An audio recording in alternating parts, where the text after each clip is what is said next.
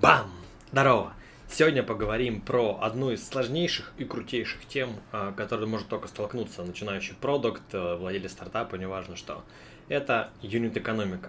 И тема реально очень огромная, колоссально сложная, но сегодня я поговорю с Даней Ханиным, который является одним из основоположников юнит-экономики в России, и мы попробуем рассказать ее буквально в двух словах, а, разложить так, чтобы было понятно, вот для чего она? Зачем нужно погружаться? Нужно ли туда погружаться? И какие есть сложности? Получилось у нас или нет, ты узнаешь из этого видео. Ты на канале Product Discovery Insights. Будет интересно, будет ценно. Пожалуйста, не забудь подписаться или поставить лайк, а еще лучше написать комментарий. А вообще шикарно, если все вместе. Будет ценно. Погнали!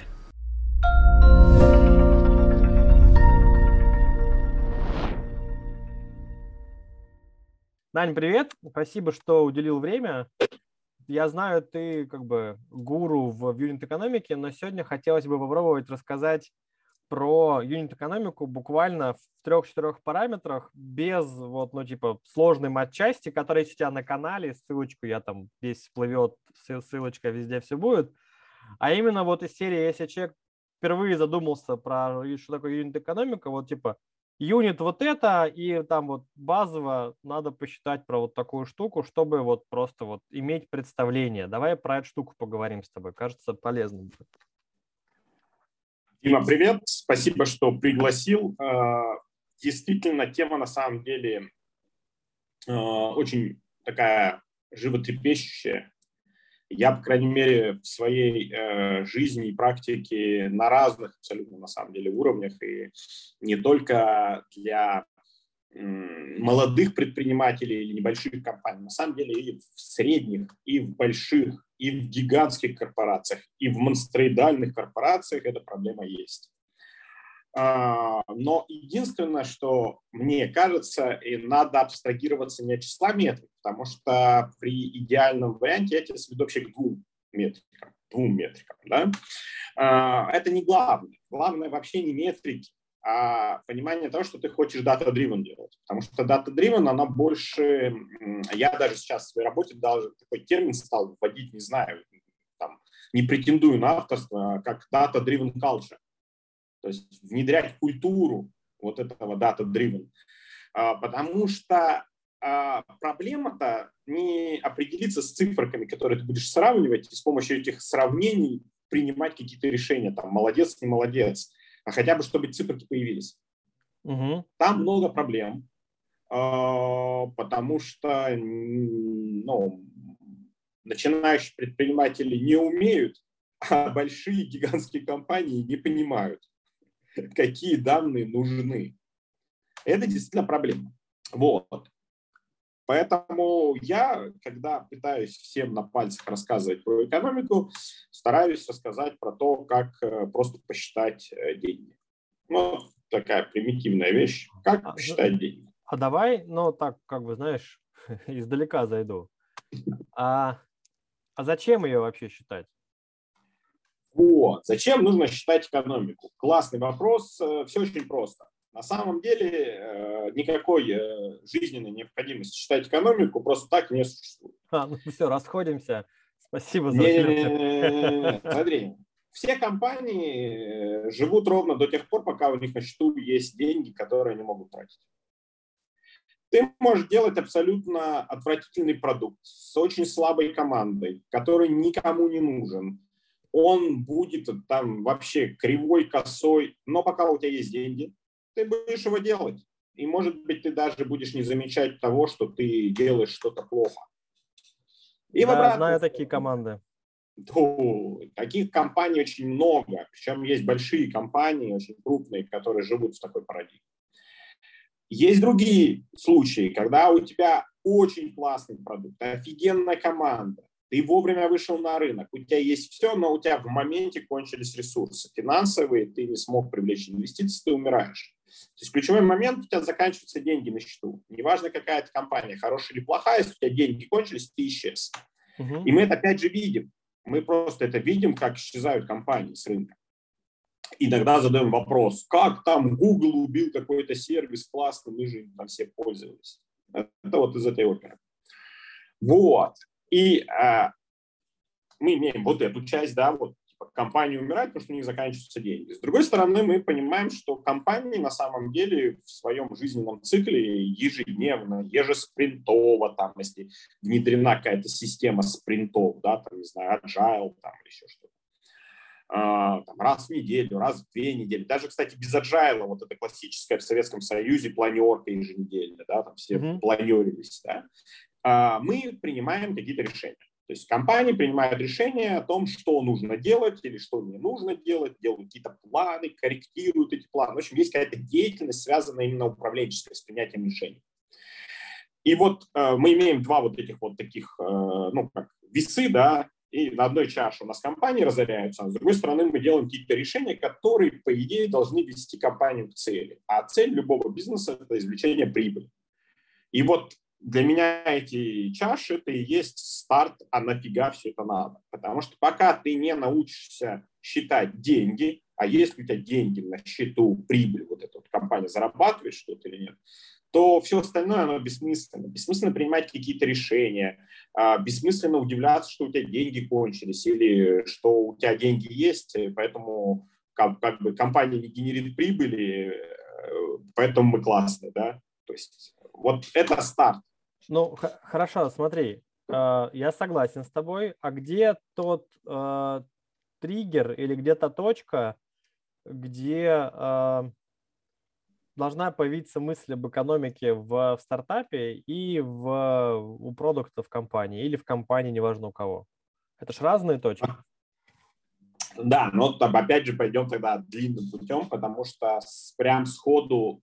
Ну, то есть, смотри, если брать в лоб, то по большому счету стартапам не нужна юнит По крайней мере, маленьким стартапам, тем, которые еще не вышли на стадию там, продукт маркет, да, когда надо масштабировать историю. Вот если они сюда еще не дошли, им по идее, по идее, вот в кавычках сразу говорю, юнит-экономика не нужна. Но а, когда ты понимаешь, зачем она тебе нужна на том этапе, ты поймешь, как ее можно получить и использовать на более ранней стадии. Ты знаешь, иногда она нужна, потому что просят, а акселератор и такие, посчитайте. И вот, ну, как бы, я бы хотел, чтобы наш сегодняшний диалог, он был как бы полезен многим, в том числе и им, типа, блин, мне это нахрен не надо, но надо. Не-не-не, подожди, я же в кавычках говорю, что не нужна. Просто э, понимание, ну, смотри, по большому счету, если взять акселераторы, фонды, инвесторов, да, то большинство людей, с которыми мне довелось пообщаться, они ничего не понимают в экономике. Это карго-культ. Они его просят, потому что все просят. Но глубокого понимания, что за этим стоит, как это проверить, нету. Но вот они так э, требуют от стартапов, типа, принесите нам эти данные. Это та же самая фигня, когда какие-нибудь большие корпорации делают МНД и там просят PNL, и при этом это, все знают, что PNL написан пальцем э, по воде, никто его не делать не умеет, не проверять не умеет, но все его делают, потому что где-то, видимо, в учебниках было написано, что для МНД нужен PNL. Вот то же самое на самом деле. Вот. А, но смотри, я все равно исхожу из очень простой вещи. Нужно научиться считать прибыль. Прибыль в классической экономике считается очень просто. У тебя есть деньги, которые к тебе приходят от твоих клиентов, от твоей ну, деятельности. Я не буду сейчас, знаешь, вдаваться во всякие там да, стандарты да, да, финансовой да. отчетности и так далее. Там, это сейчас вот есть просто деньги, которые получил на входе от своей угу. деятельности. И есть деньги, которые ты тратишь в момент операции. То есть это, ну, я это называю некое такое э, мнемоническое правило определения переменных издержек. То есть это те деньги, которые у тебя возникают. сложно сказал, а можешь попроще? Вот, я понимаю. Это часть денег, которые у тебя возникают, ну, эти траты возникают только, когда приходят деньги от клиентов. Ну, в смысле, когда ты оказываешь услугу, когда ты продаешь товар, а, как сказать, у тебя могут смотри, какие-то если траты. я провожу, произвожу чай, вот этот чайный mm-hmm. пакетик, то то, что я потратил на производство чая, за там, плантации, сбор, покупка сырья, упаковка, брендирование, это входит сюда? А если ты производитель, нет. Если ты производитель, то я бы включал только траты на продажу. То есть это на эквайринг или там на заключение счетов, на получение денег от контрагента, на доставку. Тут вопрос какой? Если есть траты, которые у тебя при нуле клиентов сохраняются, а это затраты на ферму, на твоих сотрудников, там, на закупку семян, да, это же никак не связано с тем, что продашь потом этот чай или нет. Ты его можешь произвести миллион тонн, и он у тебя будет лежать гнить. Ага. То это не включаются в эти расходы. То есть смотри, какой смысл ключевой. У тебя есть деньги, О, которые кстати, спасибо, классная история. Типа, если продашь ноль, а траты есть, то они не вот эти, не мнемонические, про которые ты говоришь. Ну, в смысле, это так и есть. Если у тебя при нуле продаж есть расходы, мы их не включаем. А те, которые появляются только при наличии продаж, это и есть вот эти наши, ну, коксы в юнит экономики. Они очень похожи на переменные издержки. Но там вот, э, понимаешь, а, любой человек, хорошо, который с экономикой... а куда тогда вкладывать все эти аренды и вот эта вся история? Вот, смотри, отсюда как раз это следующий шаг. То есть, когда у тебя пришли деньги, мы от них отняли вот эти вот коксы, разница между вот этой историей, да, она называется валовой прибылью. Это пока такая грязная прибыль. Следующим шагом нам надо отнять маркетинговые расходы, которые мы понесли на получение клиента. Отняв маркетинговые расходы, мы получаем маржинальную прибыль. Вот маржинальная прибыль – это та сущность, с которой работает юнит экономика. Потому что маржинальная прибыль – это те деньги, из которых ты тратишь у нас все свои постоянные издержки на аренду, на зарплату, на какие-то там расходы, связанные с чем угодно, но которые ты несешь в регулярном основе, там, не знаю, за интернет заплатил. А, и вот разница между маржинальной прибылью и постоянными вот этими издержками тебе дает прибыль. И ради нее ты работаешь. Фактически вся твоя а, деятельность компании определяется очень простой сущностью – а сколько ты можешь получить маржинальной прибыли от реализации своих юнитов, если мы говорим про юнит-экономику, чтобы маржинальная прибыль от реализации этих юнитов покрыла постоянные издержки и принесла тебе прибыль. То есть ты знаешь свои постоянные издержки и желаемую прибыль, складываешь их и говоришь, м-м, вот эта Смотри. сумма, допустим, миллион долларов. Значит, ты должен получить маржинальной прибыли миллион долларов. Дальше ты с помощью юнит экономики, это вот та, та самая разница LTV, ЦАК, там, как угодно, да, это и есть маржинальная прибыль. Ты говоришь, окей, я получаю с одного юнита маржинальной прибыли 100 долларов, а мне надо миллион. Тогда ты миллион делишь на 100 долларов, понимаешь, сколько юнитов тебе надо. Давай здесь, вот мы с тобой понимаем термин юнит. Давай как это раскроем, во. Вот. А с юнитом все сложно. Okay. Потому что существует, э, ну, как минимум, э, там, несколько, да, там, порядка, ну, вот я сейчас тремя оперирую группами сущностей. Первая классическая сущность, которая появилась исторически, это единица продукции. Единица произведенной продукции на заводе.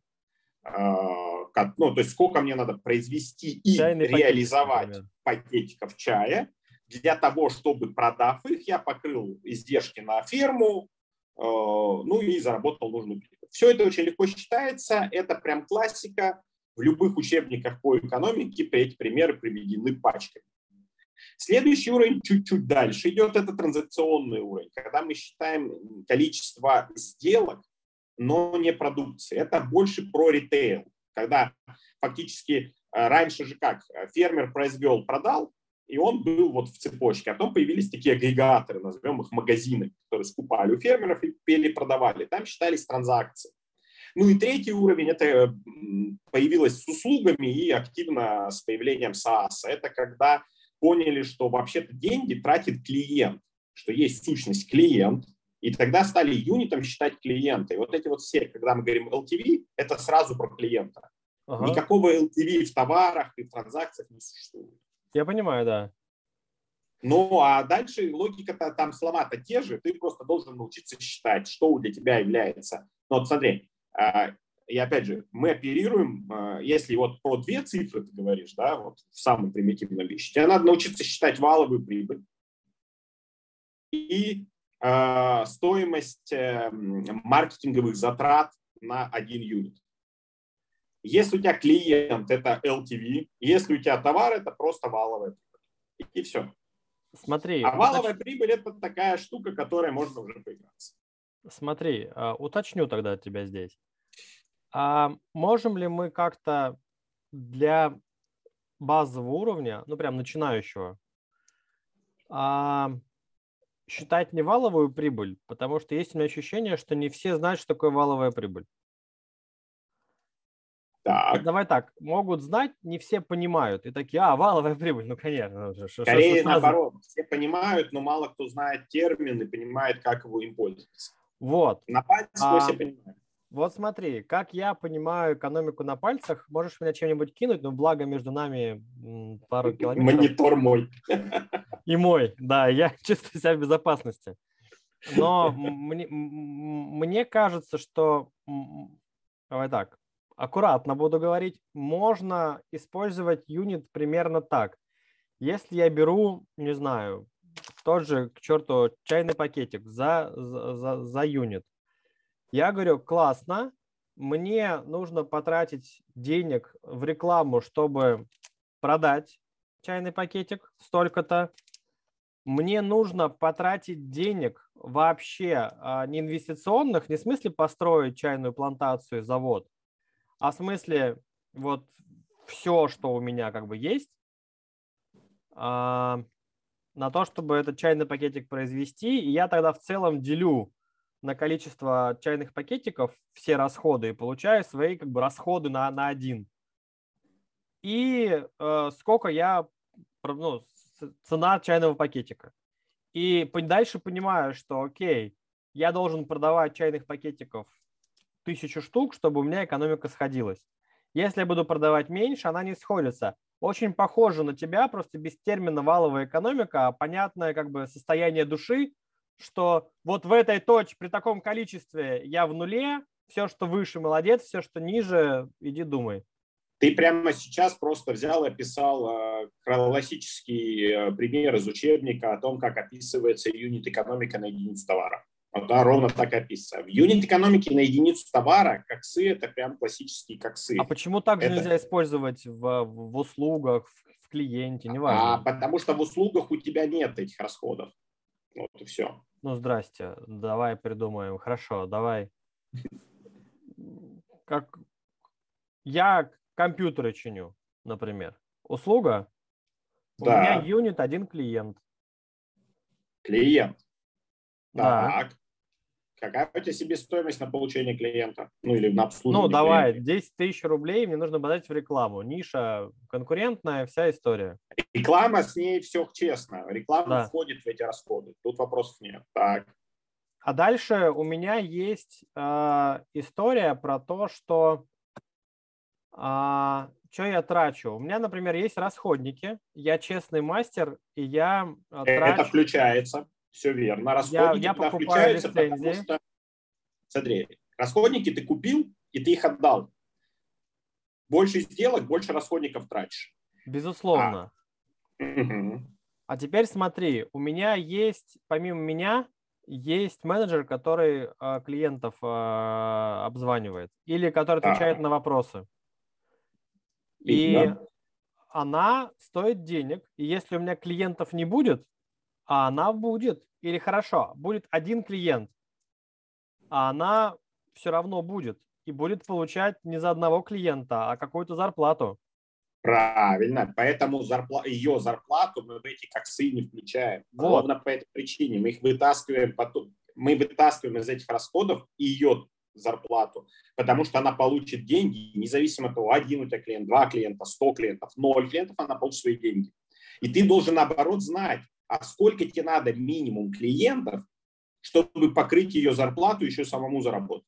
Это же твой. Смотри, у тебя вопрос в бизнесе. Ты в бизнесе должен оперировать вопросом типа, а сколько мне надо, чтобы было хорошо. Ну, короче, смотри, разница между тем, что предложил я, и то, то что говоришь ты, я в целом, ну, про твой подход, мне кажется, более правильным в итоге, если разобраться, просто в том, что а, я вот эти расходы сразу вмешиваю в, ну, в коксы и у меня коксы сильно плавают от количества клиентов. Ну, типа, чем больше клиентов, тем вот такие расходы, которые э, кластерные, они размываются сильнее. И я такой каждый раз должен пересчитывать. Это такой, ну, посчитай сначала, ну, как бы, сколько ты денег в целом заработаешь, а потом посмотри, сколько тебе нужно, чтобы покрыть все свои расходы, которые у тебя а, Конечно. существуют. Мало того, есть еще проблема. Большинство а как, это, как эти расходы называются? Считать. Как эти расходы называются? По-научному или вообще? Ну вот, смотри, как сы мы с тобой знаем. Что там, как, кстати, расшифровывается? Cost of goods sold. Ну, это себестоимость продаж. Себестоимость. Это мы с тобой посчитали. А вот это вот э, всякие аренды, девочки, мальчики. Это, это постоянные издержки. А, У них есть прям термин fixed cost или постоянные издержки. Ну, а в смысле... Вместе они дают, создают OPEX, операционные издержки. Ну, то есть у тебя получается... Смотри, не надо усложнять вот этими всеми штуками. Я, а, мне просто термин интересен. Но мы с тобой знаем там типа LTV, LT, там коксы, CAC, если мы говорим про маркетинг. А эта штука как называется? Cost? Ну, cost, если по-английски мы говорим. Окей, okay, окей. Okay. А, а fix cost плюс acquisition cost, который маркетинговый, и плюс COX вместе называются OPEX, operation cost. Ага, Потому все, что понял. есть еще капитали, капит, capital cost, который капексы. Капексы. Это другое вообще. Но смотри, а, но смотри, это... правильно я понимаю, что в базе у тебя OPEX должен быть э, меньше, да, меньше доходов? Ну, вообще Чтобы да. ты заработал. Конечно. Ага. Но тут есть тоже, смотри, еще один момент очень такой сложный и важный. Когда ты считаешь экономику по товарной, по транзакционно, ты ее считаешь в парадигме э, интервала времени, там, недельно, квартально, месячно, ежегодно. Ага. И э, финансы свои, по которым ты считаешь зарплату, налоги, всякие отчеты перед государством, ты тоже ведешь в этих же самых интервалах. Как только у тебя юнит-экономика становится привязана к клиенту, ты автоматически всю юнит-экономику, все термины, все финансовые вот эти показатели переводишь в когорты. А когорты живут перпендикулярно временным интервалам. И там есть э, этому тоже объяснение. Проблема в чем? Подожди. Когорты, да, начинающий уровень. Давай, расскажи, что такое когорта. Ну, когорта – это просто множество любых сущностей, объединенных по каким-то признакам. В юнит-экономике в бизнесе используют э, объединение сущностей по времени сбора этих э, сущностей. Например, собираем клиентскую базу в течение месяца, а потом ага. вот, пометили конкретных клиентов за месяц, потом смотрим, что с каждым конкретным клиентом в течение его жизни происходит. Там, ага. типа, через три месяца что с клиентом стало. Он продолжает покупать, перестал покупать, вернулся, не вернулся. На самом деле происхождение и будущее не важно. Здесь важно другое. Зачем так было сделано? Да? И какие из этого можно пользу получить, там какие-то бенефиты есть. Причина очень простая. Когда мы э, развивали бизнес исторически, там, не знаю, в 19 веке, в 20 веке в начале, Конкуренция была крайне низкая, потому что был огромный неудовлетворенный спрос, и, в общем, все, что я производил, если это было более-менее внятно, это сметалось с рынка, был ништяк. Когда мы подошли уже к интернету 21 века, да, это глобализация, это огромные рынки, и уже появилась жесткая конкуренция. Очень много людей предлагают одно и то же, покупают одного, люди хотят выделиться, и началась ценовая политика когда мы начинаем играть ценой для того, чтобы захватить клиента. И в итоге мы начинаем тратить на клиента, это тот самый CAC, да, Customer Acquisition Cost, uh-huh. денег больше, чем мы получаем от сделки, которую этот клиент потом совершает. Uh-huh. И мы где-то в глубине души надеемся, что этот клиент вернется нам потом, важно, бесплатно, и совершит вторую сделку. И это как раз ему классный сервис делаем. LT и LTV. Да, и отсюда появляется вот это lifetime и все вот lifetime эти истории value, с lifetime value и все, все, все, все истории. То есть смотри, смысл какой? Я из-за конкуренции. Это не потому, что это везде надо. То есть если нет конкуренции и все классно, не парьтесь. Вот в чем смысл. Но если из-за конкуренции ты вынужден играть на жестком рынке. Ну, например, ты понимаешь, что если ты будешь чуть больше тратить в маркетинг, чем твои конкуренты, ты сможешь более качественно достучаться до своего клиента, ты можешь ему больше ценности принести, ты сможешь этих потенциальных клиентов э, в большем объеме окучить и таким образом захватить долю рынка. Ты идешь на это, тратишь больше денег на маркетинг, чем твои конкуренты, но осознаешь, что с первой сделки ты не компенсируешь. И твоя задача удержать клиента качеством сервиса и получить деньги потом. То есть, э, но как только вот такой переход возникает, ты уже не можешь э, просто так, скажем так, без определенных знаний связывать э, когорты, которые интервально по времени растянуты, с периодами отчетности, которые у тебя имеются. Угу. Вот, мне кажется, вот эта точка – это то, что ломает э, классический подход в юнит-экономике и управленческий какой-то бухгалтерский учет, который ведет предприниматель в своей жизни. Но ему просто непривычно, он не понимает. Это самое сложное. Сам. Ну окей, но как бы в данном случае юнит позволяет тебе, ну давай так, как мне кажется, в себя приземляя, понимание юнитов в параллель с классической отчетностью, которую так как бы государство как бы, от нас э, просит, помогает тебе легче оценивать, ну, во-первых, э, до каких целей ты добежишь, зная примерно оценку там, потенциала своего рынка в штуках. Ну, типа, я претендую на вот такое, на вот такое бабло. Вот. И а, хотя бы в базе прикидывать, сколько нужно сделать юнитов, не знаю, клиентов, а, продаж, не знаю чего, чтобы выйти в ноль? Вот если исходить из а, некой позиции, что юнит-экономика и вообще вот этот подход с юнит-экономикой, он живет э, независимо от управленческого и бухгалтерского учета, это прям будет работать. Главное не смешивать.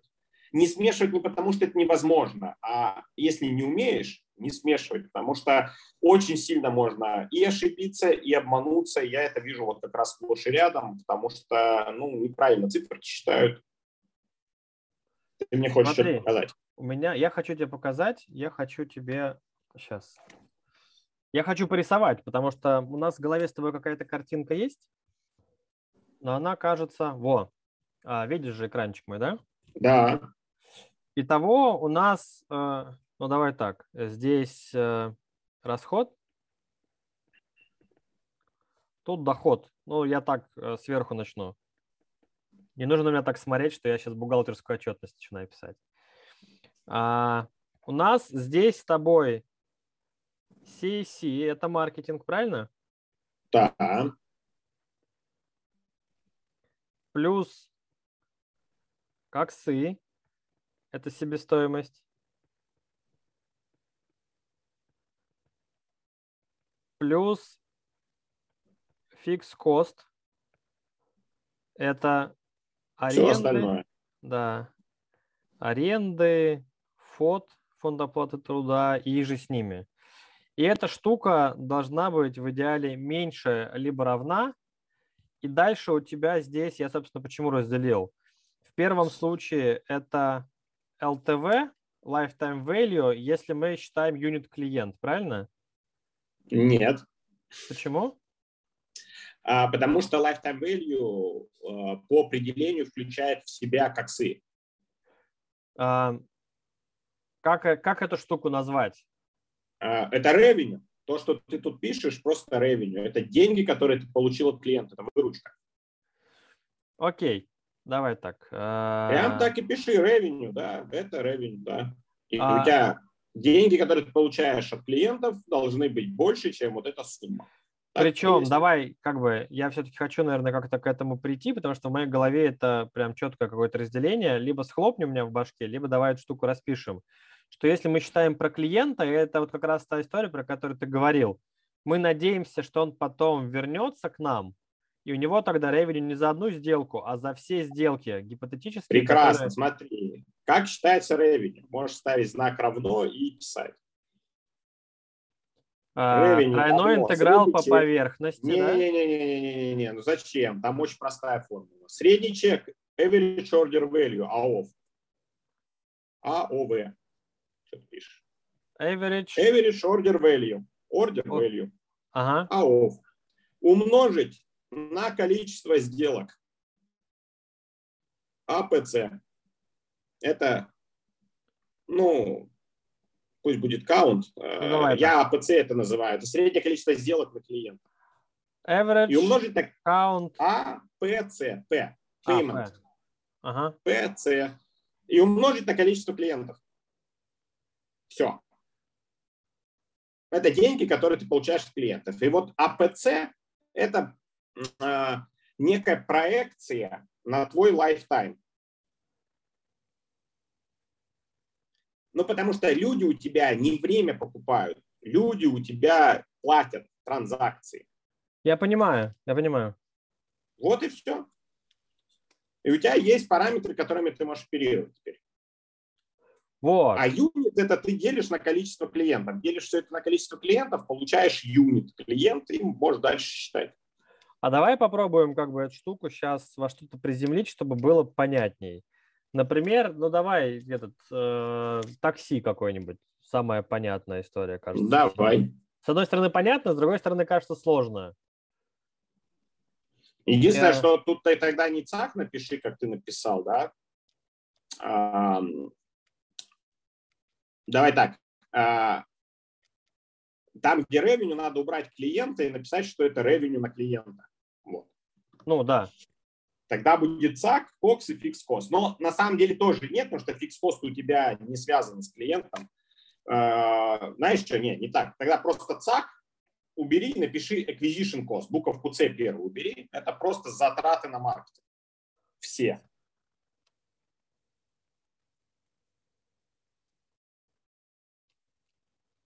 Сейчас я перевариваю. А, Но, но это не, не приведено к юниту. Это пока все... а мы можем к циферки- юниту сразу привести? Во, смотри. Чтобы привести к юниту, надо понять, что с юнитом связано. Ты отсюда как раз увидишь, почему fix cost выкидывается. У тебя fix cost к юниту не имеет никакого отношения. Потому Я что понимаю. даже если клиентов ноль, у тебя fix cost есть. Да. Вот. Окей, тогда давай для такси. Давай а, Давай. пример. Я все равно не очень понимаю разницу между такси и производством. Ну, это я туповат, наверное. Давай, давай начнем с дохода, так проще. Давай, у нас а, такси берем. Давай средний чек. Средний чек, ну давай, 300 рублей. Давай Мне пиши кажется. 300 рублей. 300 рублей средний чек. Сколько в среднем один клиент совершает поездок?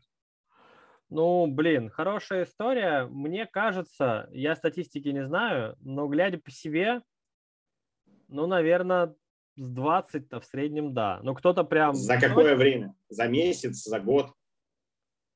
За А я, жизнь? наверное, за жизнь. За жизнь, ну давай 20. Давай возьмем 20. Ну, Ну, такая абстракция. В среднем пользователь, живя вот в каком-то таксопарке, совершает там 20 поездок. Ну, давай пусть так будет. Пока так. Потом можно будет с этим как раз... Это, ты же понимаешь, что это параметр, который можно уточнять. Да, безусловно. Теперь ты умножаешь на количество клиентов. Как ты думаешь, сколько клиентов у таксопарка? А я, кстати, вот смотри, какая моя логика была. Давай сейчас я без количества клиентов. Вот у меня, условно говоря, а, 300 на 20 получается 6 тысяч, правильно? Мгм. Я 6 тысяч рублей получаю с а, одного клиента в такси. Он мне платит. Да. Дальше у меня есть CEC, который я трачу на а, привлечение этого клиента. Причем первый раз, остальные разы он у меня как бы живет. Прекрасно. Допустим, это будет 1000 рублей.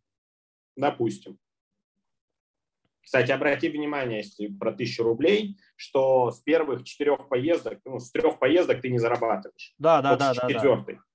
Ну, Да, да, окей, да. пусть тысяча рублей. 1000 Сколько рублей. ты платишь таксисту? Таксисту я плачу а, Бензином совсем, вот э, за то, чтобы покатать клиента. давай, не знаю, 2500 рублей, пальцем в небо. Нет, с каждой поездки, что ли? Нет, вот, 300 за- рублей ты получил за поездку, сколько из этих денег ты отдашь таксисту? на- давай 150. Ну, пиши 150.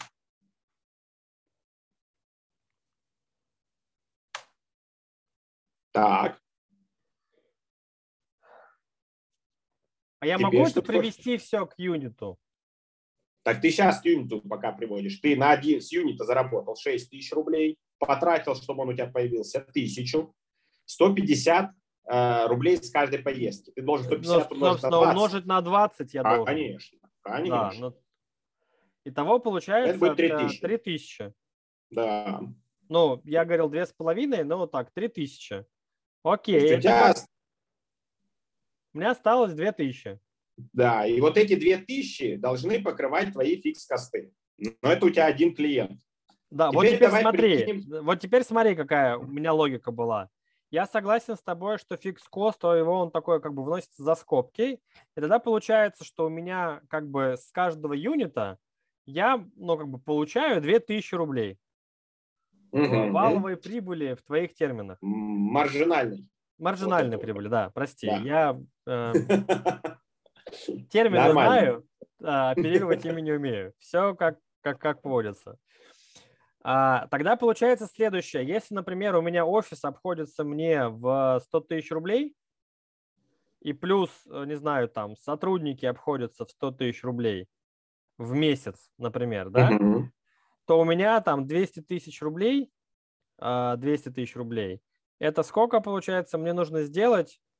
100 клиентов минимум, чтобы я отбил фикс, фи- фикс эти. Нет. Смотри, здесь есть ключевая фишка. Клиенты у тебя здесь посчитаны за все время жизни. Это и есть перпендикулярная штука, когорт О, блин, точно. А 200 тысяч у тебя за месяц.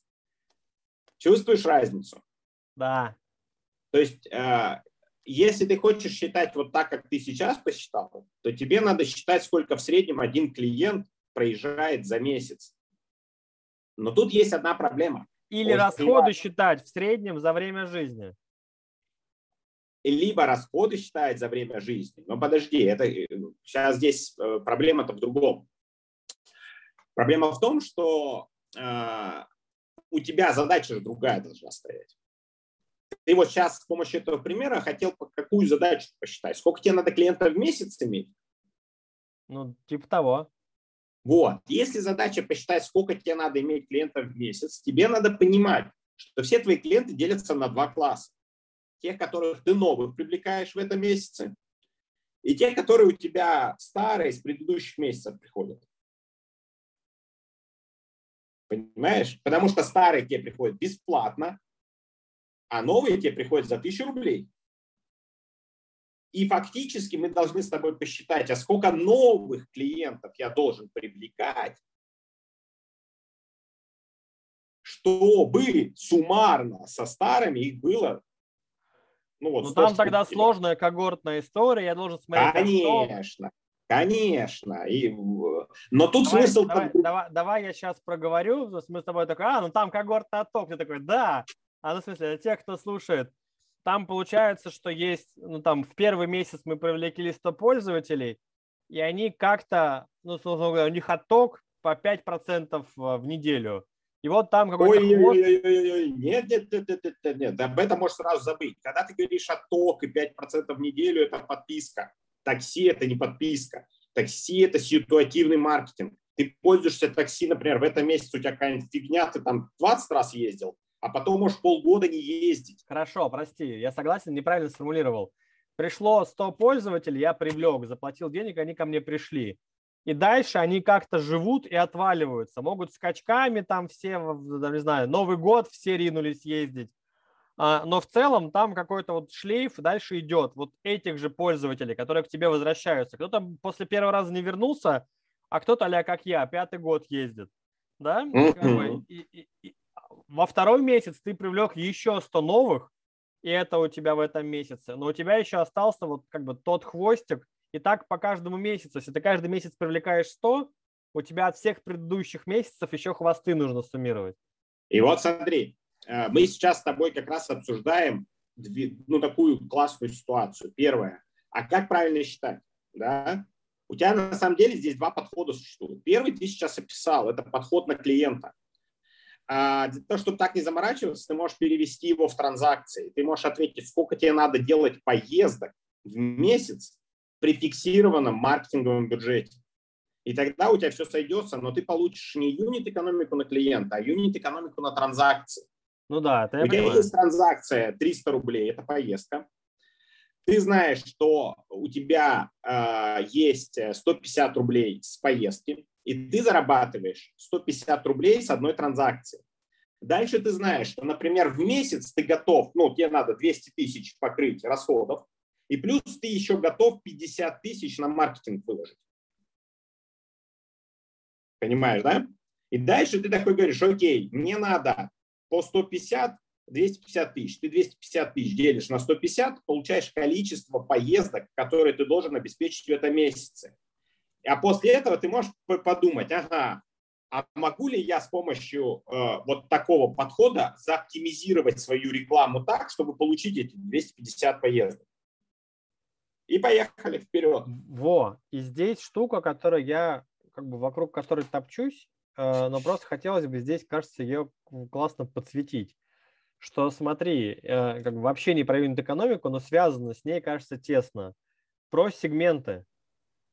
Чем точнее ты рекламой попадаешь в сегмент, это я не тебе, ты, кажется, это так знаешь. Я, типа, дорогому слушателю. Кстати, подписка, лайк э, на мой канал, на Данин, вот эта вся история. Да-да-да. А, что чем точнее и лучше ты знаешь свой сегмент, тем лучше ты под него можешь настроить рекламу, тем меньше у тебя фактически CAC.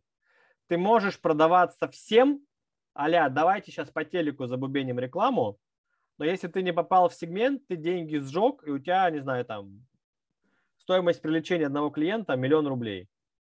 Смотри, э, все верно сказал, кроме последнего. На самом деле, когда ты точно начинаешь попадать в свой сегмент, тебе уже все равно, сколько стоит он клиент.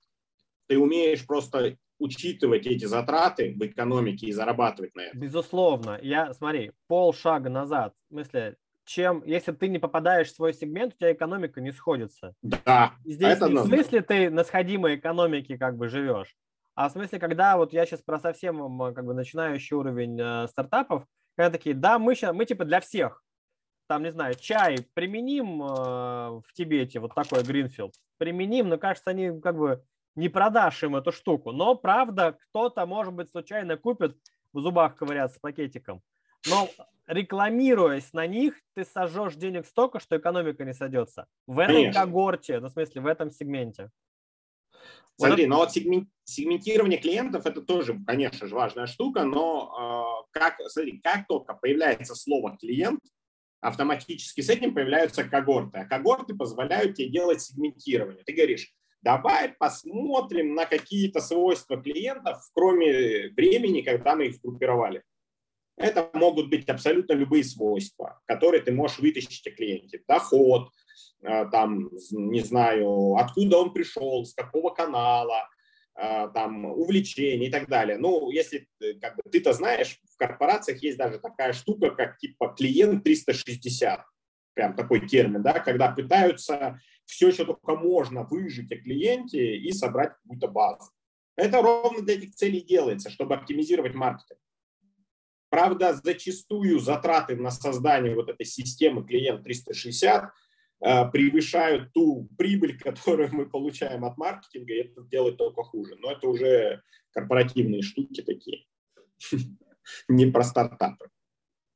Я понял. А давай, ну, смотри, у нас остается минут 13, я, правда, не хотел выбиваться за час. Давай попробуем посчитать э, юнит для чего-нибудь понятного. Ну, то есть такси мы как начали рассуждать, и оно, у меня такое ощущение, что в воздухе зависло.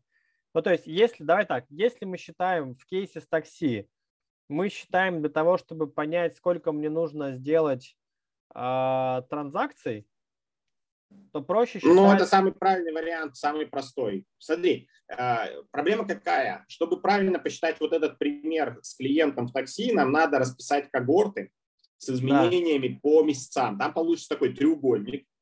И фишка этого треугольника, что, например, если брать месячные когорты, и мы сможем посчитать экономику новых клиентов э, на месяц, вот их 100 ты говоришь, да, и при сохранении твоего бизнеса, ну, плюс-минус э, одинаковым, через 12 месяцев, доход от 12 когорт в месяц будет равен доходу от одной когорты за 12 месяцев. Ну, это такая специфика вот этого треугольника когортного. Ага.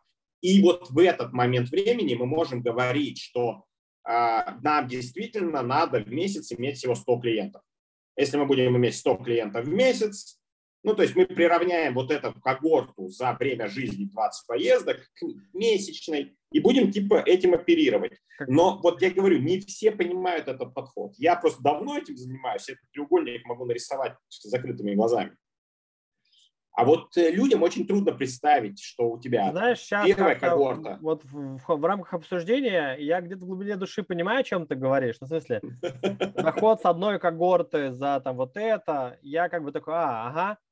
Но я при этом такой, Дим, сможешь повторить, ну, в смысле, сможешь кому-то, кого-то научить этому? Ну, в смысле, команде какой-нибудь, я такой, блин, нет. Но смотри, а, я даже, знаешь, как сейчас скажу, э, Возможно, я сам когда-то на эти грабли наступил, да. Мы очень часто преподаем э, юнит-экономику без когортного анализа.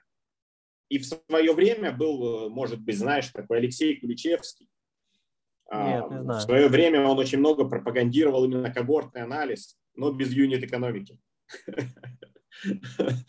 Вот, а вот смотри, а я бы хотел в рамках как бы итога нашей встречи. Ну, юнит-экономика многогранная, и там вот эти взгляды, да. А я бы хотел, э, если это вообще возможно, конечно, э, прийти к истории, когда мы а не думаем э, в рамках когорты. Да, это может быть грубо и в смысле типа фу-фу козлов так нельзя, но и что я имею в виду? Что, условно говоря, команде сказать, типа, ребята, вы тратите вот столько-то в маркетинг, вот столько-то у вас себестоимость, да, это там с другой стороны а, в одну продажу, да, с другой стороны у тебя, собственно, доход с клиента, он может быть разовый, либо если мы говорим про клиента, то это как бы длительная история. И нужно понимать... Смотри. А, если мы говорим... Во, я понял. Если мы говорим про клиента, тогда появляется некий time value, и тогда у тебя фикс кост, ты не можешь на это time value спроецировать. Конечно. И тогда Смотри, ты... Да. Клиент – это про когорты и время.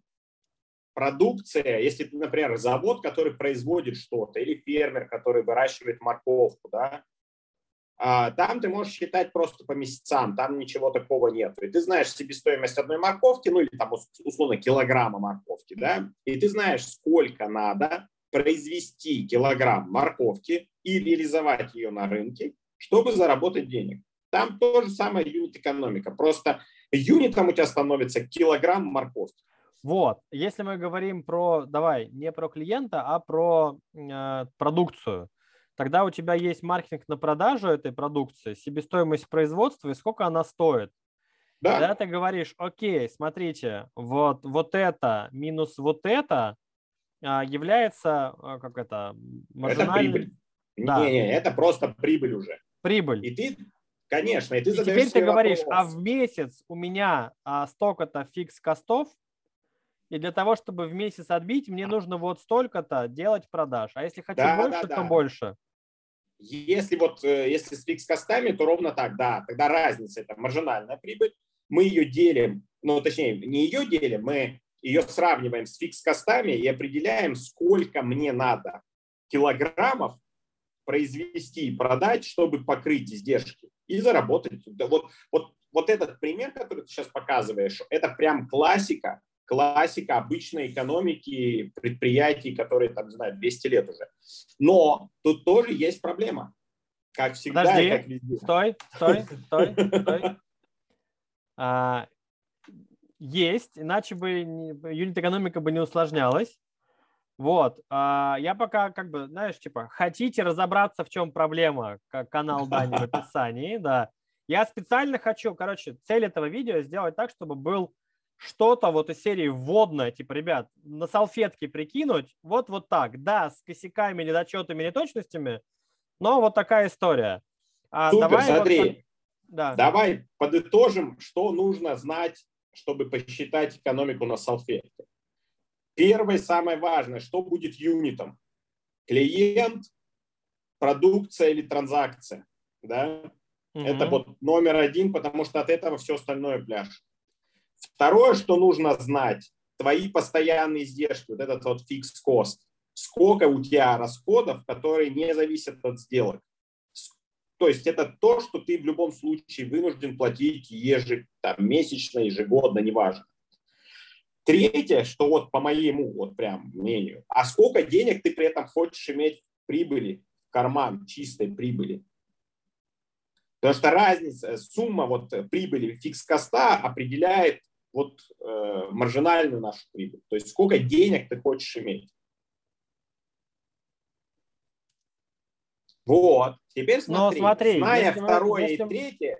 Если мы говорим про юнит и в юните говорим, что мы идем от пользователя или от клиента, не принципиально, то тогда нужно как-то приземлять. Э... Не-не-не, подожди, подожди. Мы Давай. сейчас не про юнит. Мы, мы, мы говорим про бизнес. Бизнес говорит, у меня есть постоянные издержки вот столько-то, а в кармане я хочу вот столько-то. Сумма этих двух величин – это требуемая маржинальная прибыль.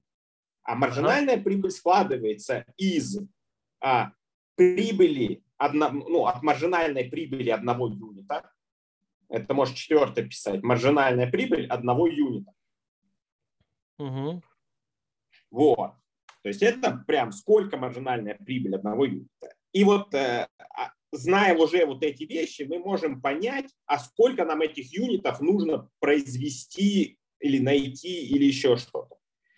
Но это ответ на вопрос. А нам надо научиться считать маржинальную прибыль одного юнита. И вот тут она считается очень просто. Мы берем средний чек или средний доход с одного юнита. Считается очень просто. Берем все деньги в кассе, делим на количество юнитов. И дальше мы отнимаем оттуда себестоимость одного юнита.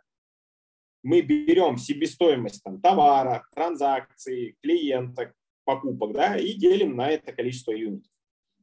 И прибавляем маркетинговые расходы на одного юнита. Берем весь маркетинговый бюджет и делим на одного юнита, ну, на количество юнитов. И ага. все.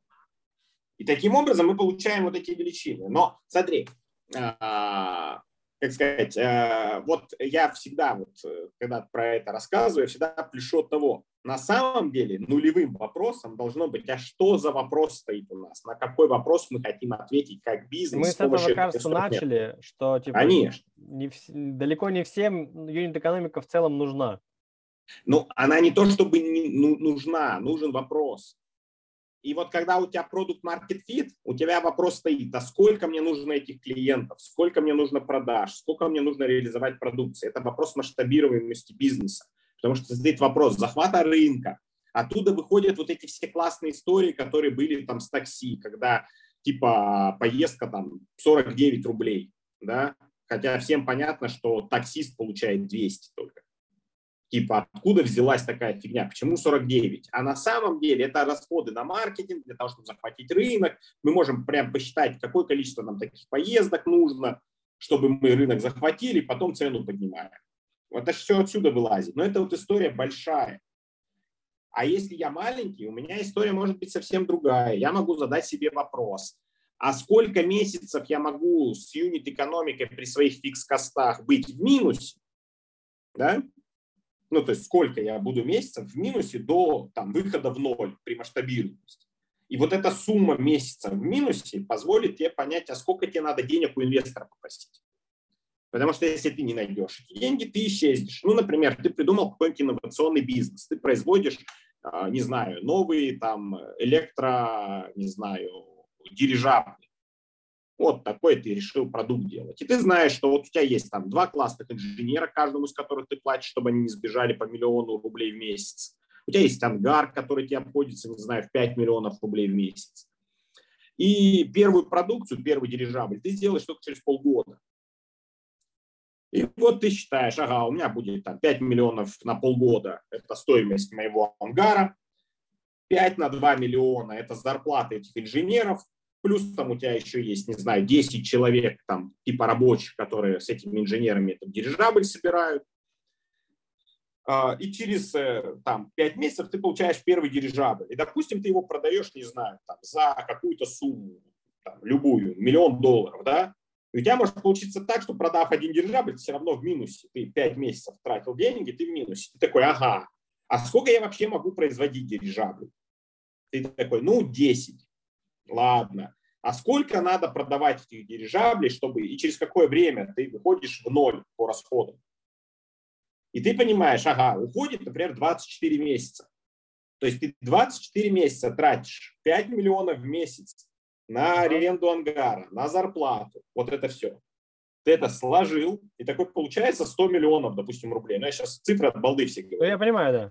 И тогда ты можешь прийти к инвестору и сказать, инвестор, смотри, мне надо на 24 месяца 100 миллионов, я ежемесячно буду вот так жить. Первые 5 месяцев я там в нуле, ну, в минусе, потому что вообще ничего не, мы только производим. Потом делаем первую продажу, вторую продажу, десятую продажу.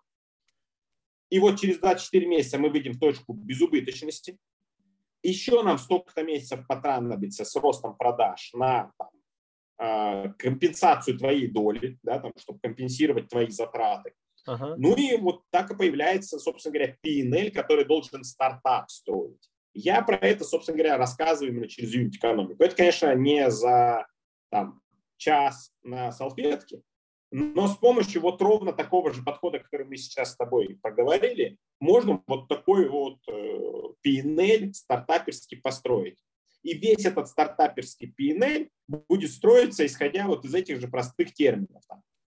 Количество клиентов, стоимость одного клиента, себестоимость продажи, там, э, частота сделок, которые у меня есть с клиентами. То есть это очень простые термины. Вот. Mm-hmm. Ну и есть там еще одно хитрое свойство, это тоже свойство юнит-экономики именно для продукта. На самом деле вот эти все метрики, которые мы используем как термины, да, там CIC, LT, там COX, там конверсия, вот все эти истории, на самом деле это метрики, которые описывают компетенции команды. Ну то есть какими знаниями команда обладает уникальными. Типа, моя команда умеет продавать по миллиону долларов дирижабли. Моя команда маркетологов умеет привлекать клиентов по 1000 рублей. Мои дизайнеры умеют верстать такие сайты, что там конверсия 3%. Ну, понимаешь, да? Uh-huh. То есть это просто набор знаний. И получается, я с помощью вот этого простого инструмента могу оценить, а реально ли этой команде за 24 месяца добежать до нуля продаж вот этих самых дирижаблей. Потому что я буду уже оперировать не какими-то цифрами, которые взяты от балды с рынка или там высосаны из пальца, еще откуда. А я буду просто оперировать. Команда мне говорит, что через 24 месяца она научится привлекать столько-то клиентов по такой-то цене, с такой-то конверсией, с такими-то издержками, с такими-то постоянными издержками. И я дальше могу просто проверить, а обладает ли команда этими компетенциями или нет. И фишка в том, что этих компетенций там всего 5, 6, 7, не больше. Ограниченное количество, и их легко проверить. Я их легко могу проверить за 3 месяца, там, за там, полгода продаж. И, и, и тем здесь самым... всегда возникает пресид, тот самый, когда инвестор фактически смотрит на эти, на цифры, говорит, ну, давай проверим. Конечно. Человека. Это ровно оттуда и есть, конечно. Так и есть. Окей. Не могу сказать, что стало сильно понятнее, ну, в смысле, о, классно, теперь как бы вот делай так, не делай. Но стало чуть структурнее, и, по крайней мере, знаешь, как вот, вот э, что могу точно в результат нашей дискуссии положить, там человек либо понимает, что, а, да, кстати, мне это не надо, спасибо, что как бы погрузили, либо такой, а, вот зачем мне это надо, и тогда дальше идет, например, к тебе на канал и начинает э, крошить зубы о... А, у тебя сколько там, 50 видео, по-моему, посвященных на канале, сколько у тебя было? У меня там порядка 30 с лишним часов видео. Последний ролик я залил по счету был 75-м. Во, Ну, то есть там есть во что поточить зубки. А, спасибо тебе. А, а не за что. Если тебе что добавить, что я тебя не спросил, окажется важным.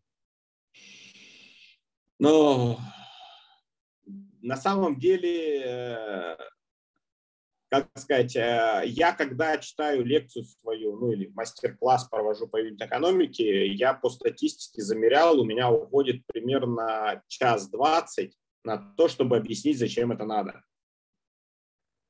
Кажется, я еще пока не придумал очень простого формата подачи этого материала.